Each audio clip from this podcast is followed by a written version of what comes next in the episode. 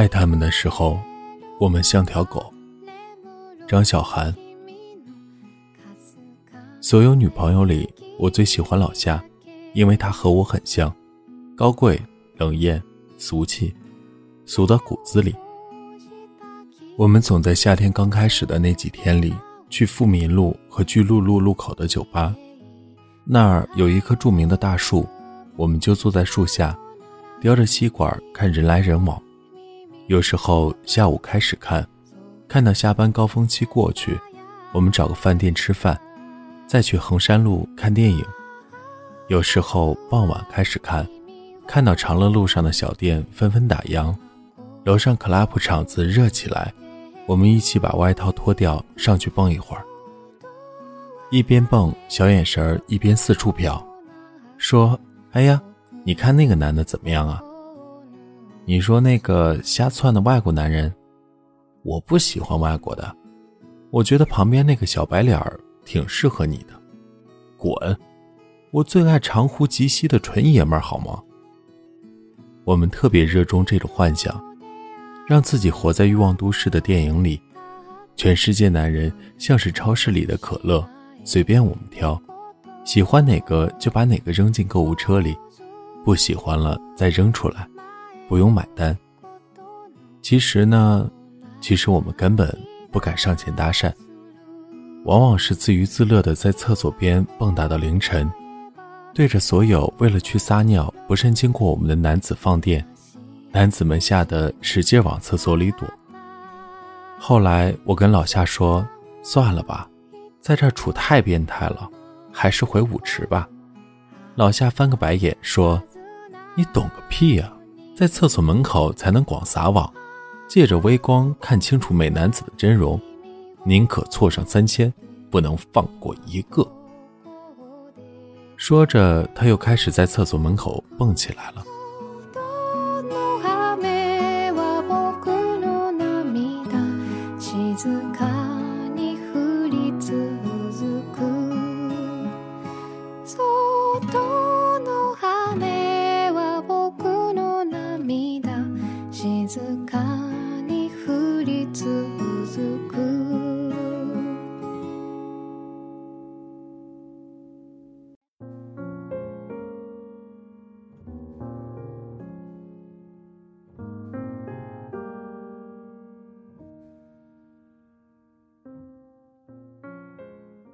老夏长得还是挺好的，没有那么不济，也常被别人要电话号码。可是他没有给任何人回过家，都是抱着楼下的电线杆子狂吐，一抬头满脸泪痕，忧伤的跟我说：“打电话给那谁，让他来接我。”我说：“我背不出电话号码。”他说：“我背得出啊，你打呀。”说完，他就不断重复背诵那谁的电话号码，配到自己泣不成声，坐在路边大哭，哭得张牙舞爪，把鞋子踹到路中间，自己再跑过去捡回来，再踹过去，哭到楼下的小偷都收工了，他还蹲在马路牙子上哭，那谁也没来接他。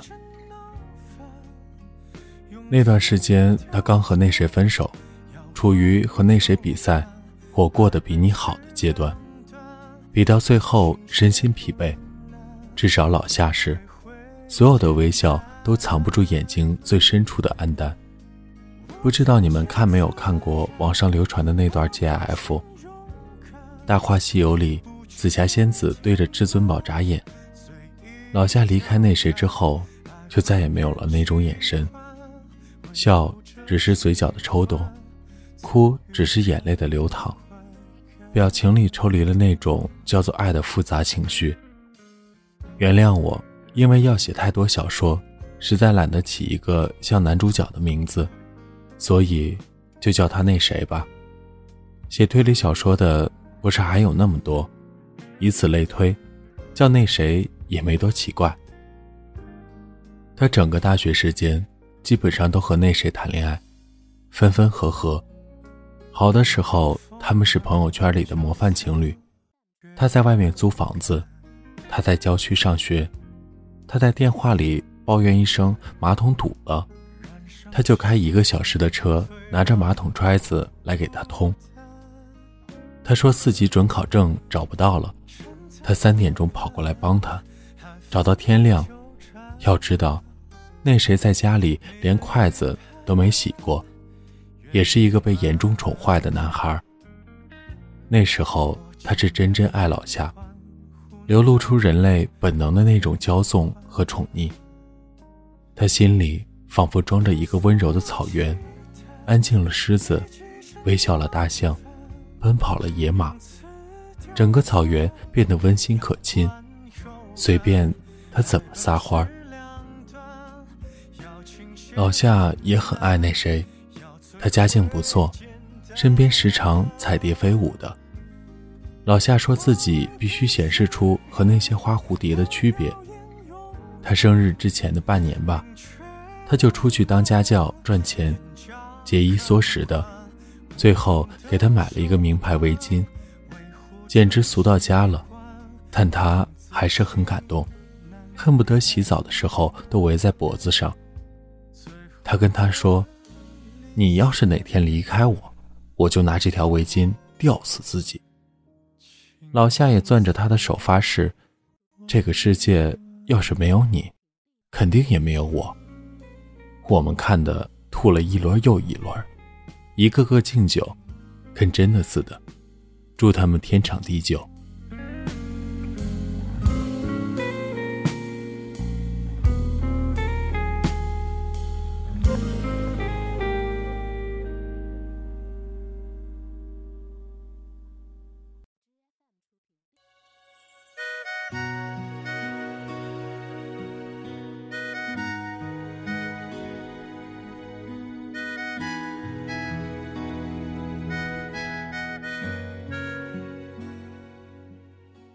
纵然誓言恶毒如此，他们经历了所有电视剧里的大风大浪，最终还是分手。可悲的是，这个世界不因为任何一段心碎而毁灭，所以他们都还活着。更可悲的是，活着也就算了，他还爱她，像兢兢业业的手表，准时、持久、动力十足。我写小说时，很多素材都来自老夏和那谁。比较惨烈的，基本都是他们的故事。有一年的圣诞节，大家一起喝啤酒，开心呢。不知道因为什么事，两个人吵起来，吵到最后开始互抽耳光，扭打在一起。最后老夏把窗户打开，说：“要是我对不起你，我现在就往下跳。你他妈敢说这句话吗？”我们都吓傻了。一个从厨房拿色拉回来的朋友，完全不了解这短短五分钟内发生了什么，站在门口吓得腿软，顺着门框往下滑，在冷风瑟瑟中，老夏跟刘胡兰似的跟床边站着，僵持了两分钟吧，空气都被冻住了。那谁松口说：“我相信你，咱们都冷静点想想未来怎么办吧。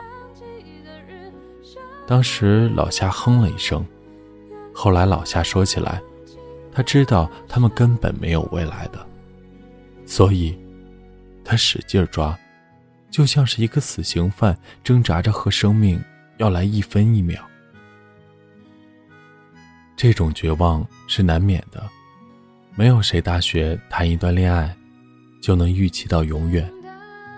你知道这是为什么吗？因为我们都是爱的新手，我们什么都不会，没有通关秘籍，没有葵花宝典，没有黄冈题库，只能使劲给。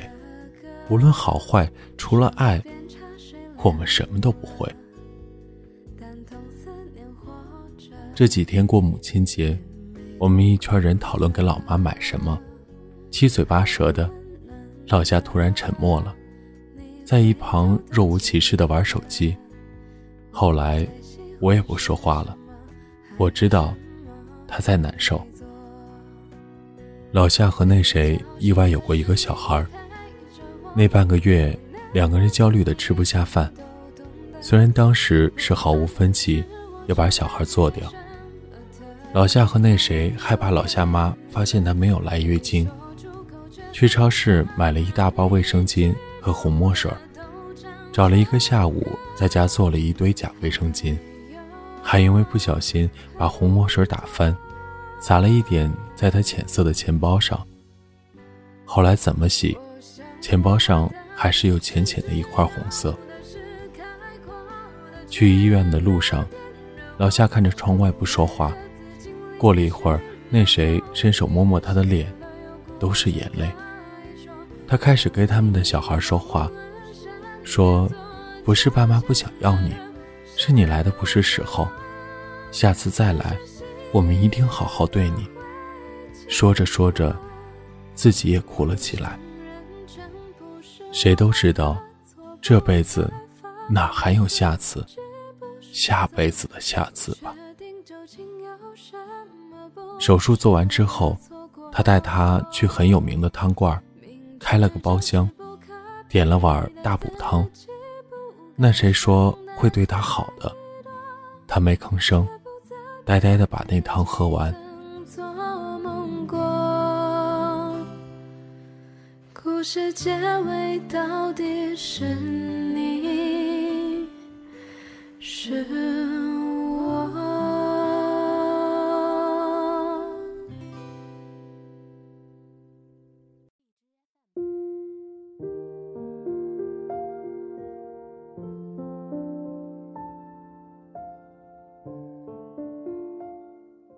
老夏本身也是一个野马型选手，常年浪打浪的，说起来没边儿，不文静，吃东西狼吞虎咽，常常调戏个小男生什么的。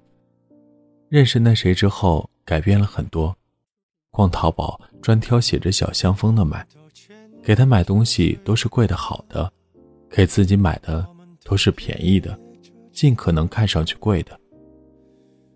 我们嘲笑他跟外围似的，他特别理直气壮，他就是喜欢外围啊，他喜欢什么我就变成什么，站在他旁边得高贵冷艳，配得上他才行。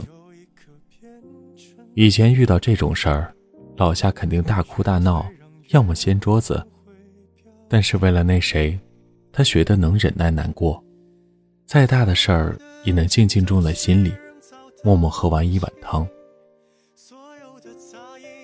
那时候，他们已经开始经常吵架。他开始步入多年前就被安排好的生活，隐瞒了这段感情，做那些看上去他应该做的、不偏离轨道的事。他到处找兼职，找工作，那么辛苦就是想证明点什么吧。两个人耗着，不在一起看更新的动画片长期不见面，都很不快乐。我们说，与其这样，不如分手好了。老夏说，他不甘心，为什么自己让他成长了那么多，最后是别人坐享其成？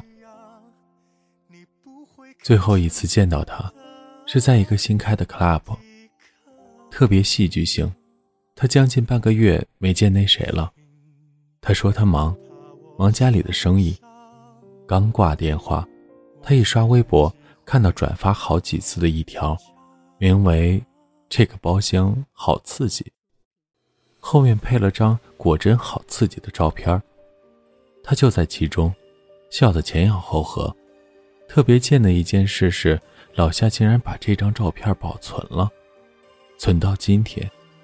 理由是，他觉得他笑起来很好看，像情书里的百元虫。老夏当时打车去包房抓人，弄得那谁也很没面子。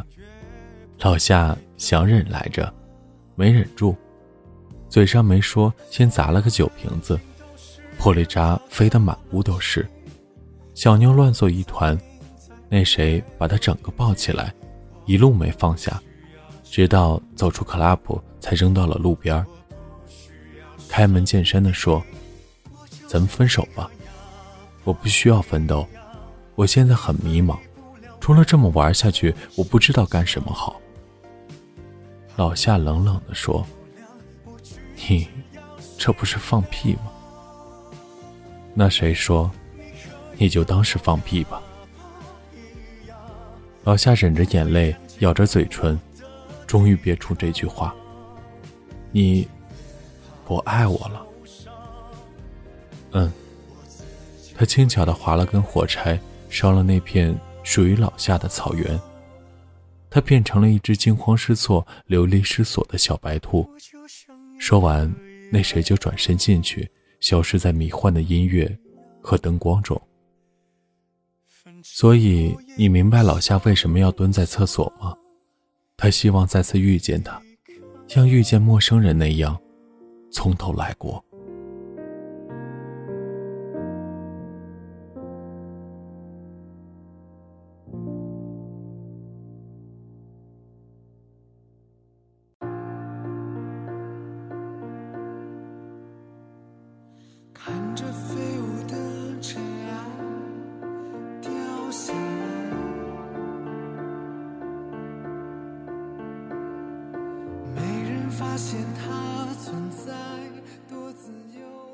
那天，他一个人走了好远的路，走到天都快亮了，自己也不知道到了哪里。